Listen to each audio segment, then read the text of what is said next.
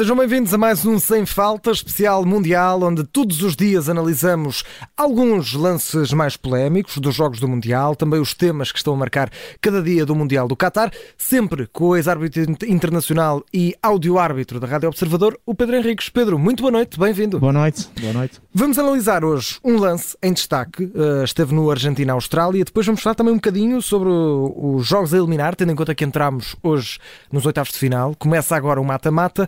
E o Mata matou a Austrália com 2-1, vitória da Argentina, mas num jogo que começa com um lance, e é praticamente o primeiro lance do jogo, em que a Argentina ataca pelo lado esquerdo, há um cruzamento que sai precisamente desse lado esquerdo uh, dos pés do Papo Gomes e a bola bate ali no braço do Bacus da, da Argentina, Exato. mesmo no limite da grande área. Ora, várias perguntas. Primeiro, uh, eu creio que o vídeo-árbitro aqui acabou por não, não, não ter intervenção, ou pelo menos não vimos paragem.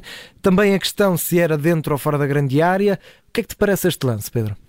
Olha, a decisão do árbitro não é correta, mas a do VAR é. Eh, portanto, este jogo uhum. um, entre a Argentina e a Austrália. Portanto, basicamente, tu descreveste bem o Gomes, o Papo Gomes, jogador do Sevilha, quando remata ou cruza, mais concretamente, com o pé direito, o Bacos, uh, jogador da Austrália, intercepta a bola com o braço direito. O, e a bola continua em jogo e o jogo demorou, digamos que a bola não parou durante vários, vários segundos. Aliás, vários segundos não, mais do que um minuto.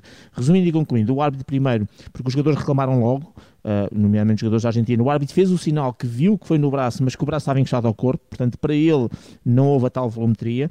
Uh, e quando nós começamos a ver a repetição, percebemos que efetivamente o Bacos tem o braço direito fora do plano do corpo, a ganhar a volumetria. Aliás, o gesto é deliberado no sentido de acertar a bola e a posição daquele braço não é normal nem natural para o gesto técnico que ele fez. E, portanto, estes três fatores, ser deliberado, volumetria e a posição não natural, é o que neste momento está consagrado na Lei 12 para a questão das mãos. Até aqui uh, tudo bem, ficou pelo menos uma infração por assinalar. A questão depois se coloca, e é isso que o VAR está a verificar. Uhum. E como a bola não saiu, o VAR foi verificar logo, logo o lance, porque se tiver que, uh, mesmo com o jogo a decorrer, desde que a bola esteja numa zona neutra, ele pode interferir no lance e dizer ao árbitro para parar o jogo, desde que esteja numa zona neutra. E é de realçar, por isso é que existem assistentes de vídeo ao árbitro, que enquanto o VAR estava logo a focar-se neste lance, assim que ele aconteceu, o Avar continuou a ver o jogo, porque entretanto podia acontecer um vermelho, um outro penalti, uma coisa qualquer. O VAR verificou foi que realmente a mão existiu e depois foi buscar várias câmaras e foi buscar uma câmara que lhe dava a percepção, que era aquilo que também tinha ficado na ideia, que tanto a perna direita como o braço direito e, do jogador do Baco estavam fora da área. Certo. E portanto esta interseção é feita fora da área. Portanto o que é que se tratou? De uma infração sim, para livre direto, mas não para, para penalti. E neste caso o, o livre direto não faz parte do protocolo do VAR. O VAR não diz nada ao árbitro. Ao contrário do que as pessoas possam pensar, o jogo está a decorrer, ele foi verificar, ele não vai dizer, olha, eu estive a verificar o lance, vi que é fora, portanto foi mão, mas foi fora. Ele não diz absolutamente nada. Ele só fala uhum. se neste caso fosse penalti. Como foi livre direto, não faz parte do protocolo, não diz uh, absolutamente nada. E só mais esta questão. As mãos são de interpretação e, portanto, se fosse dentro da área, ele diria que era penalti e, e obrigava, entre aspas, o árbitro a ir ao monitor. Tratando-se de uma situação que é factual dentro ou fora, neste caso fora, é, é uma situação que nunca vai ao, ao bonito, porque é, lá está, é como aos fora de jogo, toca certo. na bola, não toca na bola, é factual. Prontos, ponto acento. Resumido e concluindo, ficou um livre direto para assinalar, isso sim, mas não ficou um pontapé de penalti. Daí que o árbitro viu a mão, considerou que nem sequer falta era, errou neste aspecto, era livre direto, o VAR verificou o lance, verificou que era fora da área, automaticamente não intervém e, portanto, tudo certo por parte da videoarbitragem e o mais relevante e importante para o jogo era se tivesse ficado um penal para assinalar. Não ficou e, portanto, menos mal tendo sido um livre direto. Claro. Muito bem, fica apenas então esse livre direto para assinalar logo no, nos primeiros instantes desse Argentina 2, Austrália 1. E Pedro, foi. 3-1, 3-1. 3-1. Sim, sim. Argentina 3-1, exatamente. Uh, e foi, e foi uh, o segundo, segundo jogo de, que tivemos a eliminar neste Mundial 2022, não é? Neste, neste... Ah, não tens razão, desculpa lá. A Argentina foi 2-1. Sim, é o 3-1 foi os Países Baixos, Estados Unidos. Sim. A Países Baixos 3-1, exatamente, e a Argentina toda a razão. Tu já estás a alterar para o Mundial dos palpites, não está? Já estava aqui por causa dos palpites, exatamente. Tens toda a razão, tens toda a razão. 2-1, exatamente. Mas, mas é que eu ia atrás, eu ia atrás porque eu também estava aqui a olhar para o não, não, não, dos Países Baixos. Então, mas, mas sim, tivemos esse esses países baixos, Estados Unidos da América, depois Argentina e Austrália, os dois primeiros Exato. jogos uh, a eliminar, e portanto vamos a, também olhar aqui um bocadinho para esta fase a eliminar, não é? O mata-mata, como, como costumamos chamar.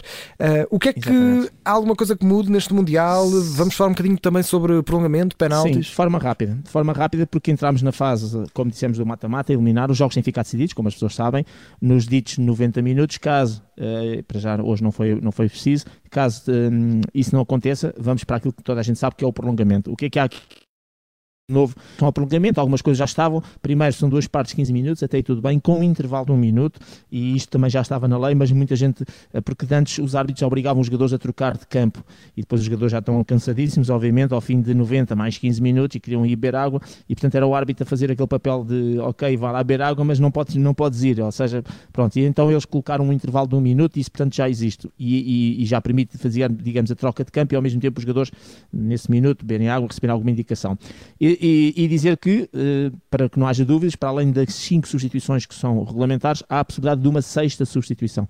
Portanto, uhum. aqui pode-se fazer mais uma sexta substituição. E se a equipa só fez quatro, pode fazer a quinta e a sexta. E se só fez três, pode fazer a quarta, a quinta e a sexta. Portanto, não é, não tem que forçar, forçosamente fazer as cinco substituições para depois ter direito à sexta substituição. Não. Se porventura certo. não fez as cinco, pode fazer as, as, que tiver. E depois, uh, e, e, pouco mais há a dizer em relação aqui a, esta, a esta fase que é o prolongamento, nada de novo. Em relação aos pontapés penalti, que ainda pode vir também a acontecer, dois aspectos só relevantes. Se houver uma equipa que esteja com menos jogadores, imaginemos que uma terminou com 11, outra com 10, a equipa que tem um jogador a mais tem que fazer sair esse jogador. Portanto, não é expulso, atenção, mas tem que ser, sair para, para o banco.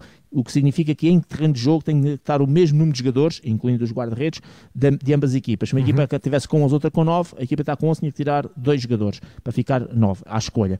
E depois dizer que esta é que é, digamos, a grande novidade, é uh, que já uma vez no Sem Falta já falei, mas vamos agora recordar, é a questão de limpar os cartões amarelos. Limpa para efeitos dos pontapés de penalti, ok? Não limpa para efeitos das contabilidades de, dos tais dois cartões amarelos que suspende.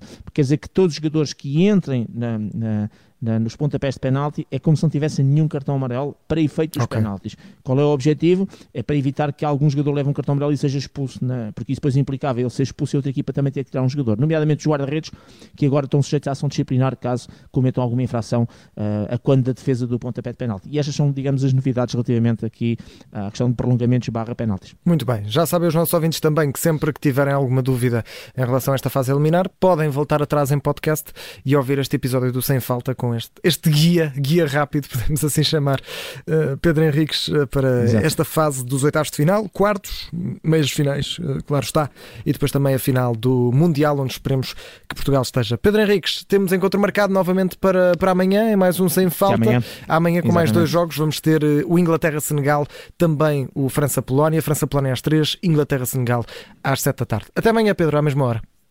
Até amanhã, obrigado.